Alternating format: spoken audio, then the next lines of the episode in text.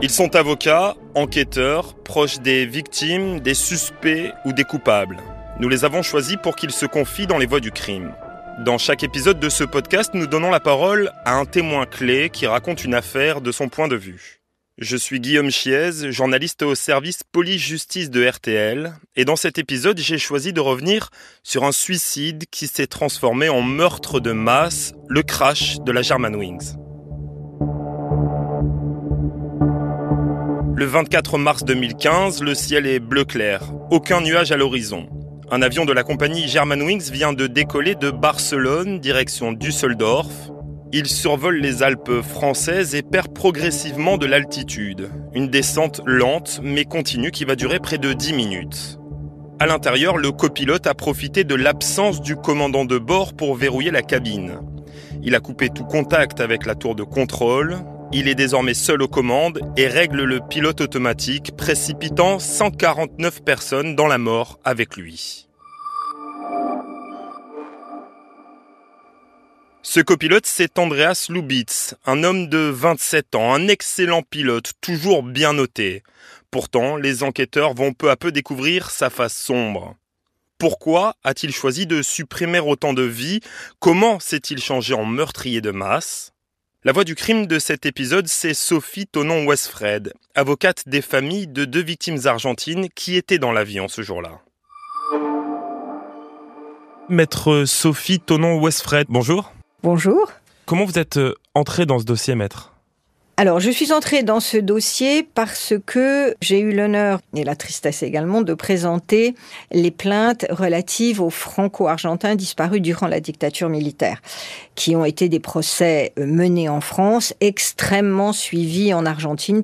Donc, le monde des droits de l'homme en général et de la justice argentine regardait avec beaucoup d'attention ce qui se passait en France. C'est naturellement que les familles de victimes, puisqu'il y avait un couple d'Argentins qui est décédé durant ce crash, se sont adressés à moi.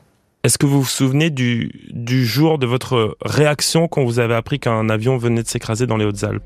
Alors, le jour même, non, je n'en ai pas le souvenir. Par contre, lorsque j'ai compris que ce crash était un crash volontaire. Je me suis à ce moment-là rappelé un film argentin qui avait été euh, diffusé peu de temps avant, qui s'appelle Relatos Salvajes, récit euh, sauvage.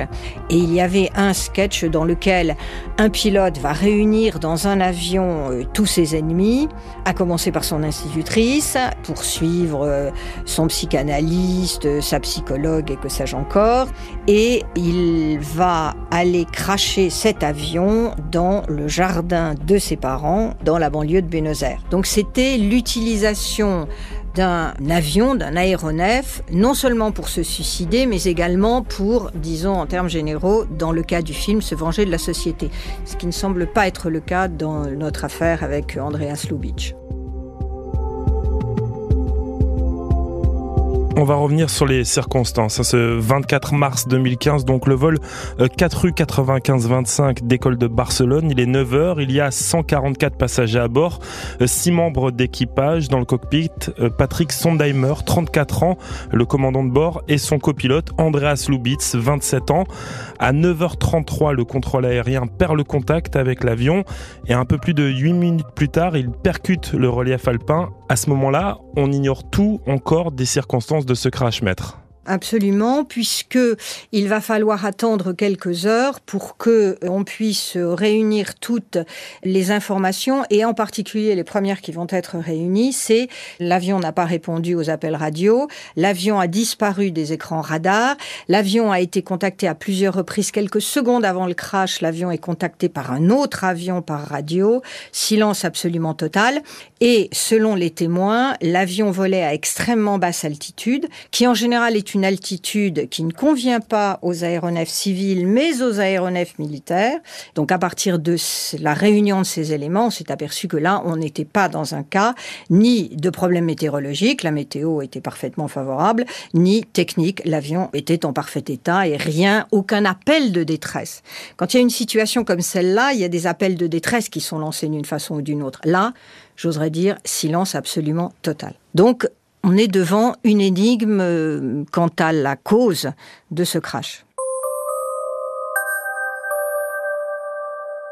Et c'est le procureur de Düsseldorf qui va lever le voile deux jours plus tard en déclarant que le copilote, Andreas Lubitz, avait eu, je cite, la volonté de détruire cet avion. Alors là, on a effectivement du procureur allemand la confirmation de ce que c'était un acte volontaire. Alors maintenant, est-ce que la motivation de Lubitsch, consciente, inconsciente, semi-inconsciente, était de détruire l'avion? Ça, ça n'est pas certain.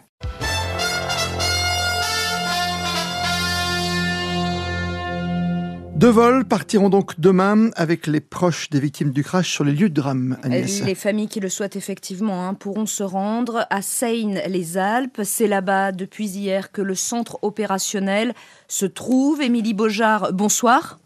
Bonsoir. Vous êtes l'envoyé spécial de RTL sur place. Les recherches se poursuivent et les premiers corps, Émilie, ont été élitreillés. Oui, l'opération de redescente des corps a débuté cet après-midi par hélicoptère et elle va sans doute durer plusieurs jours car elle demande beaucoup de travail en amont. Le capitaine Yves Nafrechou du peloton de gendarmerie de haute montagne. C'est tout le travail justement des, enquêteurs qui numérotent et qui photographient euh, tous les corps et les parties de corps qu'ils peuvent trouver et ils vont les répertorier ensuite sur une carte comme euh, on pourrait euh, le concevoir sur un travail d'archéologue avec des décadrillages et des distances, des mesures pour pouvoir ensuite euh, les reporter euh, sur du papier.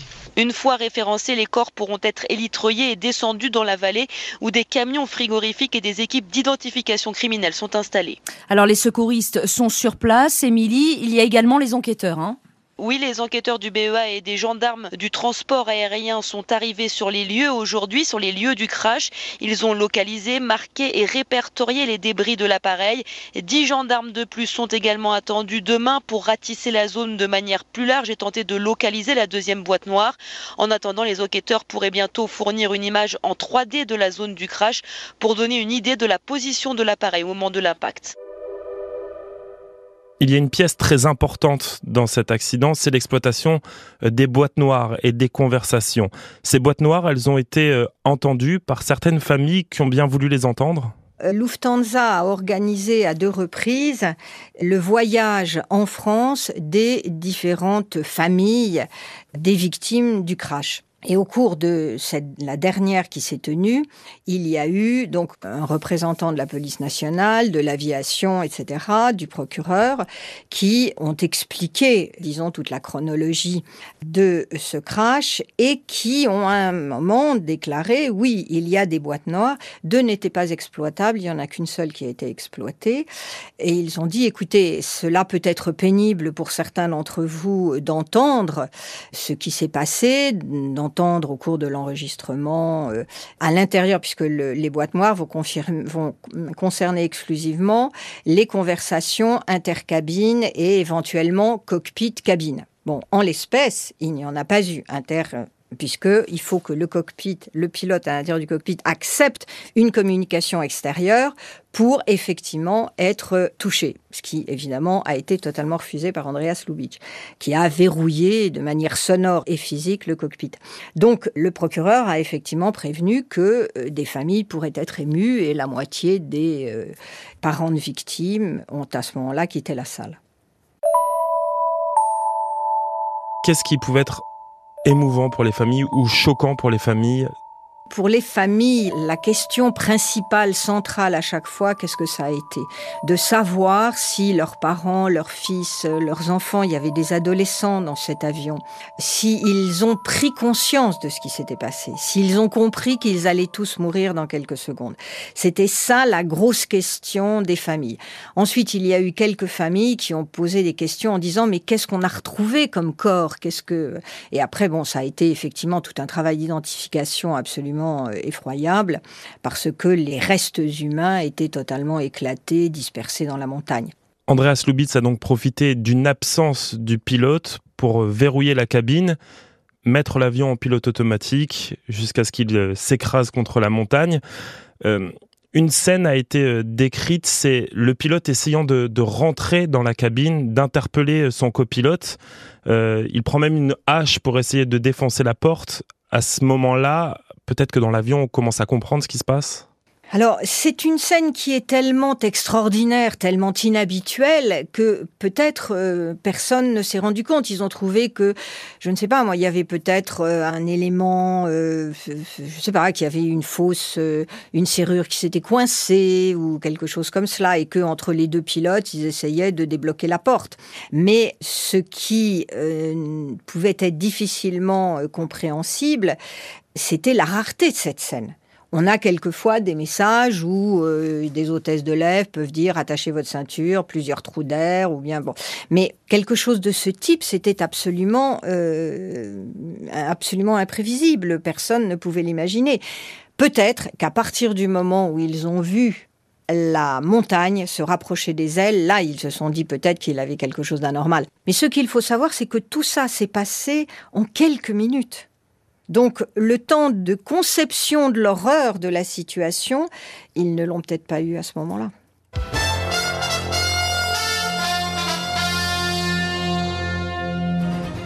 Le 8h, Philippe Corbet. RTL Matin. De nouveaux éléments donc ce matin sur euh, le profil euh, d'Andreas Lubitz. Bonjour Blandine Milsan. Bonjour. Vous êtes en direct de Berlin pour RTL. Le quotidien Bild a eu accès à des documents officiels qui confirment que ce pilote était suivi après une dépression et la Lufthansa visiblement le savait. Oui, il a souffert, selon Bild, d'un épisode dépressif lourd, diagnostiqué en 2009. Il aurait suivi alors un traitement psychiatrique d'environ un an et demi et il était tenu euh, depuis à un suivi médical. Bild cite son dossier médical qui se trouve à l'autorité de supervision du transport aérien et dont les informations ont effectivement été transmises à la Lufthansa. Donc, un épisode dépressif diagnostiqué en 2009 avec des crises d'angoisse. Lors de sa formation au centre Lufthansa en Arizona, il a même été temporairement déclaré incapable de voler, selon Bild, et il devait se soumettre donc à des examens médicaux réguliers, une obligation qui était inscrite par un sigle sur sa licence de pilote.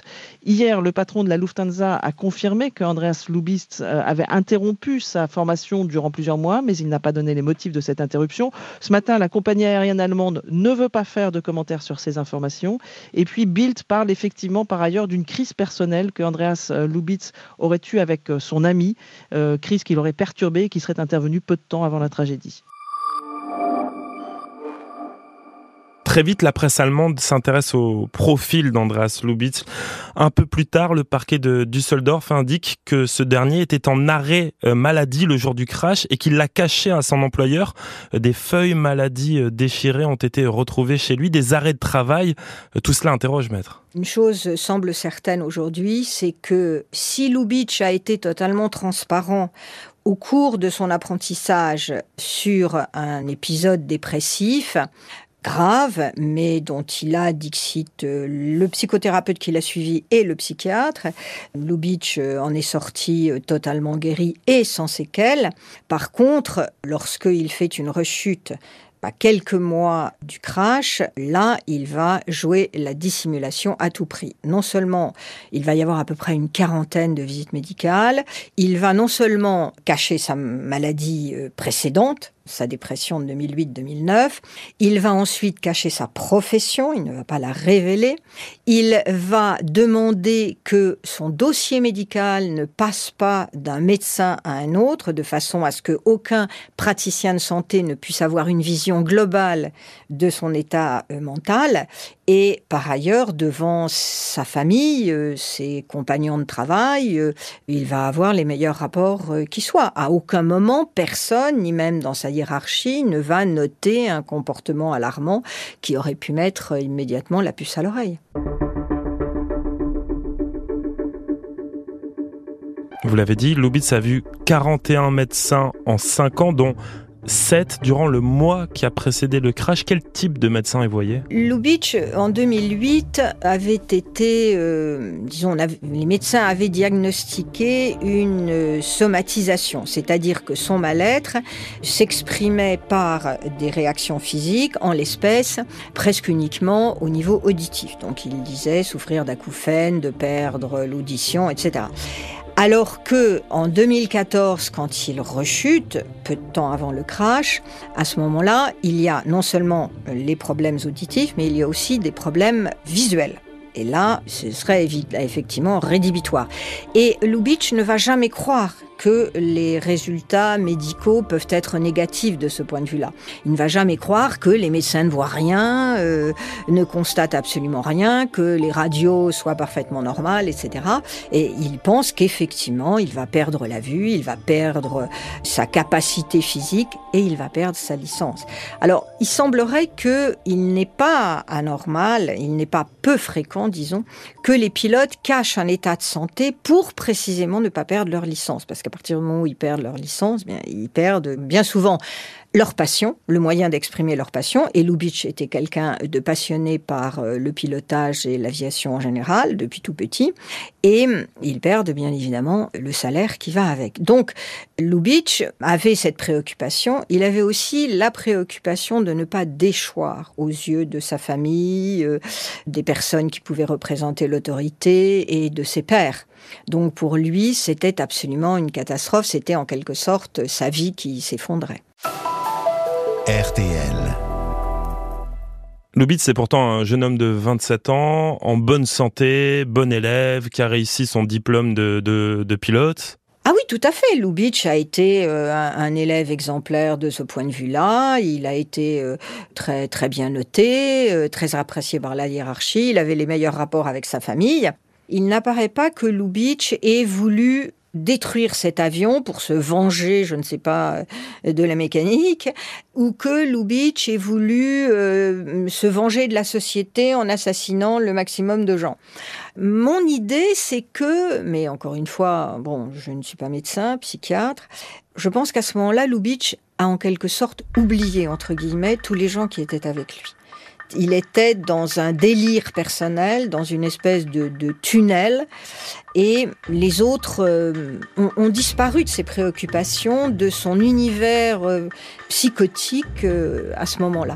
Il avait fait une tentative antérieurement pour cracher un, un, avion dans un vol précédent, et bon, il avait changé d'avis ou le copilote était revenu, bon, peu importe, mais donc il avait cette idée derrière la tête. Et euh, là, il va trouver les conditions idéales pour euh, les mettre en œuvre lorsque le pilote euh, part aux toilettes pendant une petite minute. Vous dites qu'il avait euh, cette idée derrière la tête. C'est d'ailleurs la question de la préméditation. La justice va se la poser aussi. Je vais vous faire écouter, euh, maître Tonon Westfred, une archive qui date du 2 avril, huit jours après le crash. Euh, Christophe Kumpa du parquet de Düsseldorf qui détaille dans une conférence de presse ce qu'a donné l'exploitation du matériel informatique de Lubitz.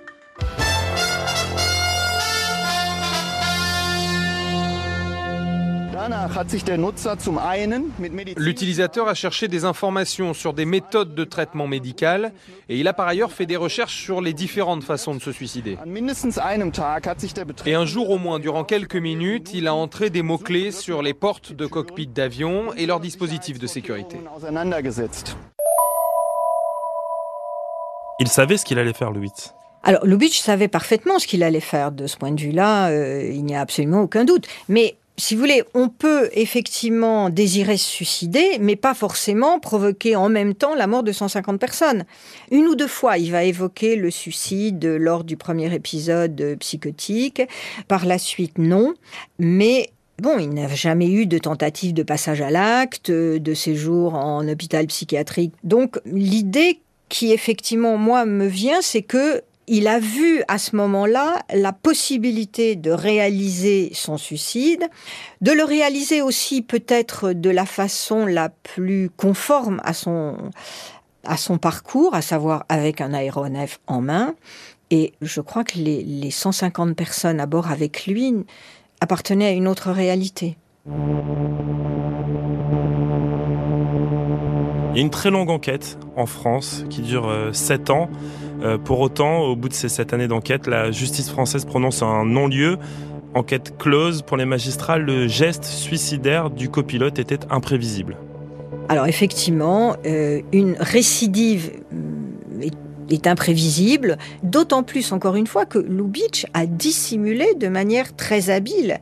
Si Lubitsch avait dit euh, Bon, voilà, j'ai souffert de cela il y a plusieurs années, euh, j'ai pris des médicaments de tel type, ce qui a peut-être, ça c'est une, hypothèse aussi que l'on peut formuler, à savoir que euh, les médicaments pourraient avoir altéré son jugement, son appréhension de la réalité, des arrêts de maladie s'il les avait transmis à son employeur. Oui, là, effectivement, le service aéromédical se serait mobilisé et on lui aurait interdit euh, de voler. Ça n'a pas été le cas. Il a véritablement dissimulé de manière extrêmement habile. Pour vous, selon lui, il est justifié. On ne peut pas tenir euh, Germanwings ou Lufthansa, la maison mère, responsable de ce qui s'est passé. Mais il y a une extinction de l'action pénale puisque Lubitsch est décédé. Après cela, il faut chercher, et ça a été effectivement la façon dont s'est ouvert euh, l'instruction, c'est-à-dire un homicide involontaire par imprudence, négligence, non-respect des consignes de sécurité, etc., etc. Et à ce moment-là, de tenter de savoir s'il n'y avait pas de la part et de Germanwings et des médecins, de toute l'équipe médicale, s'il n'y avait pas une négligence, euh, un aveuglement ou quelque chose. Et euh, l'instruction n'a absolument pas fourni ces éléments. Tous les tests que devait passer Lubitsch, il les a passés. Les deux médecins ont conclu lors du premier euh, épisode psychotique qu'il était totalement guéri, que le traitement était terminé, qu'il euh, n'y avait pas de séquelles.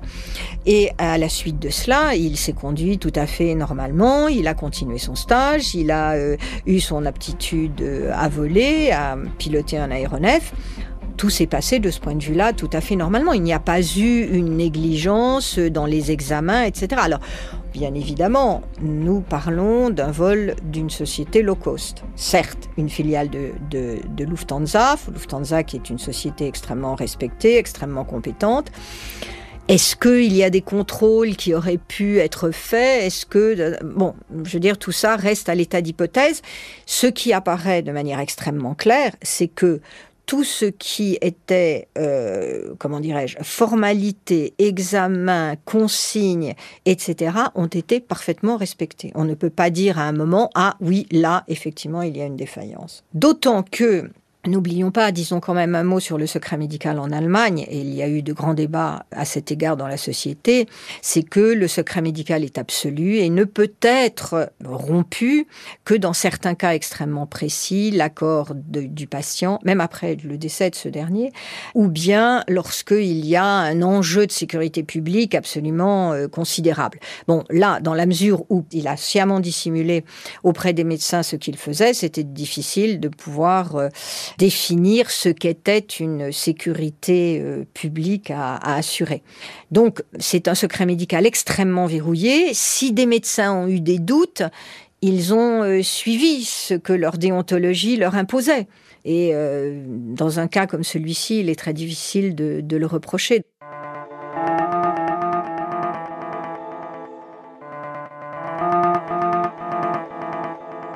De responsable pénal, est-ce que c'est quelque chose de frustrant? Je vous dirais que la première frustration, en quelque sorte, c'est que, quelles que soient toutes les explications médicales possibles, les rapports avec le père, la mère, avec la scolarité, avec les traumatismes de l'enfance, etc., tout ce que l'on peut exhumer euh, du passé d'une personne n'épuise absolument jamais l'énigme que constitue la psychologie d'un individu.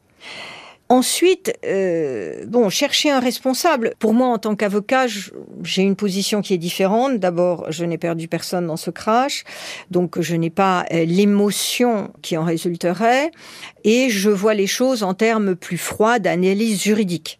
Bien, donc il faut qu'il y ait effectivement une relation entre un dommage et un auteur. En l'espèce, euh, il n'existait pas, il n'a pas été mis en, lumière. Euh, si par hasard il existe, mais ça, ça ne semble absolument pas le cas, bien évidemment. Alors que pour les familles, il, va toujours y avoir l'idée qu'on doit trouver un responsable, comme si la découverte d'un vrai responsable pourrait en quelque sorte ressusciter les personnes. Pour les familles, euh, ce qui était très important, c'était que Germanoui à travers une indemnisation digne, reconnaissent qu'effectivement ils étaient responsables. entre guillemets. Ils ne l'étaient évidemment pas pénalement, mais qu'ils étaient responsables et qu'ils devaient en quelque sorte, euh, entre guillemets, payer. Et à partir du moment où pour eux l'indemnisation versée leur semblait équitable, cela apaisait leur, euh, colère. Mais bien évidemment, jamais le chagrin. Des parents qui perdent un enfant euh, euh, ne trouvent jamais de consolation. Ils apprennent au fil des années à vivre avec. Pas de suite sur le plan pénal donc, mais euh, l'assureur de la Germanwings a annoncé très vite avoir provisionné 270 euh, millions d'euros pour indemniser les ayants droit des passagers. Euh, comment tout cela s'organise? Alors cette euh, alliance, la compagnie d'assurance euh, qui a procédé à cette provision, euh, il est bien évident que Germanwings avait une responsabilité en tant que transporteur d'indemnisation. Toutes les familles ont reçu à ce moment-là 50 000 euros en indiquant que ultérieurement il y aurait un complément qui serait versé. Et il y a eu application de la Convention de Montréal. Qu'est-ce qu'elle dit cette convention? Alors la convention de Montréal euh, donne les, si vous voulez, le, protocole pour effectivement procéder aux négociations, les éléments à prendre en compte, les éléments de prescription, etc. Donc sur le fond, ce fondement-là, il n'y a jamais eu de la part de Germanwings aucune de Lufthansa, euh, aucune réticence d'aucune sorte, aucun recul euh, pour dire oui, effectivement, nous allons indemniser les victimes. Par contre, après, il y avait effectivement une bataille de chiffres. Il y a en tout 150 euh, personnes qui ont perdu la vie dans ce crash, avec des nationalités extrêmement différentes, des âges différents, des professions différentes. En sachant qu'en droit allemand, euh, même s'il y a une évolution, euh, ce qui est pris en compte, c'est le préjudice patrimonial qui est souffert par les ayants droit, c'est-à-dire les parents, par exemple, des victimes, ou mari des victimes, ou femmes, etc., du fait du décès de la personne. Donc, trois enfants, par exemple, de 15 ans, le père décède, le père était le seul à travailler dans le foyer, et à ce moment-là, il y a un préjudice patrimonial évident, puisque les, les enfants euh, se trouvent relativement démunis financier. Et après, il faut arriver, bien évidemment, et ça a été euh, une grande bataille, à faire reconnaître non seulement le préjudice moral, le chagrin, le, prix du décès, de la tristesse que cela génère euh, dans les familles, qui n'est pas le même suivant l'âge ou le sexe ou les professions euh, des ayants droit.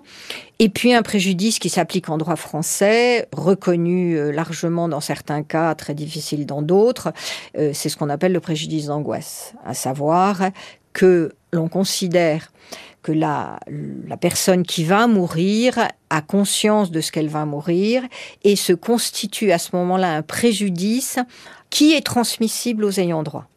Aujourd'hui, vous avez encore des contacts, vous, avec les familles que vous avez représentées à l'époque? J'en ai eu, il y en a certaines qui sont décédées, j'en ai eu pendant, pendant longtemps, et je sais que pour ces familles, ça a été, euh, ça a été important. Le monde de la justice, quand on n'y a jamais eu affaire, euh, et devant une violence pareille, euh, c'est effectivement un monde tout à fait terrifiant.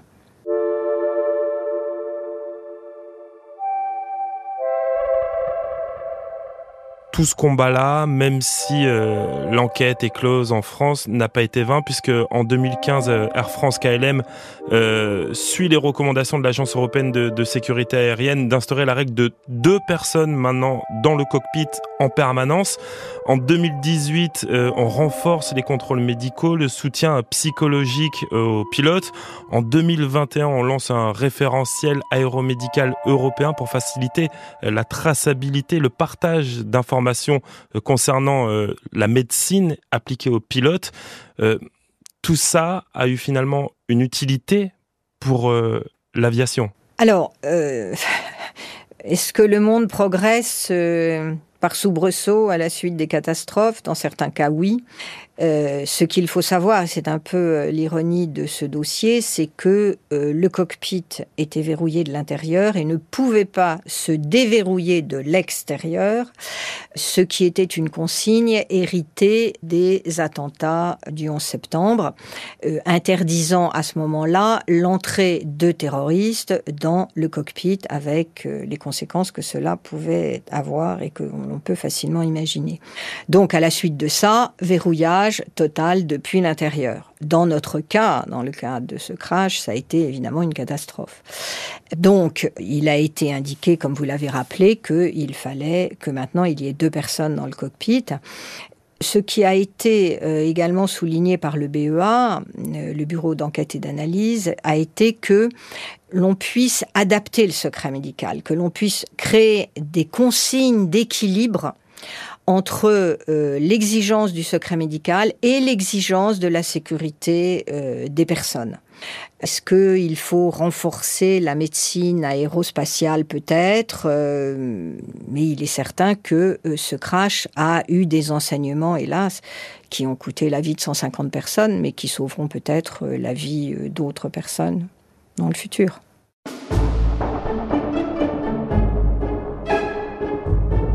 Vous venez d'écouter l'épisode des Voix du crime consacré au crash de la Germanwings. Vous pouvez retrouver cet épisode et tous les précédents sur l'application RTL, RTL.fr et toutes nos plateformes partenaires. Si vous aimez les voix du crime, n'hésitez pas à nous donner une note ou laisser un commentaire.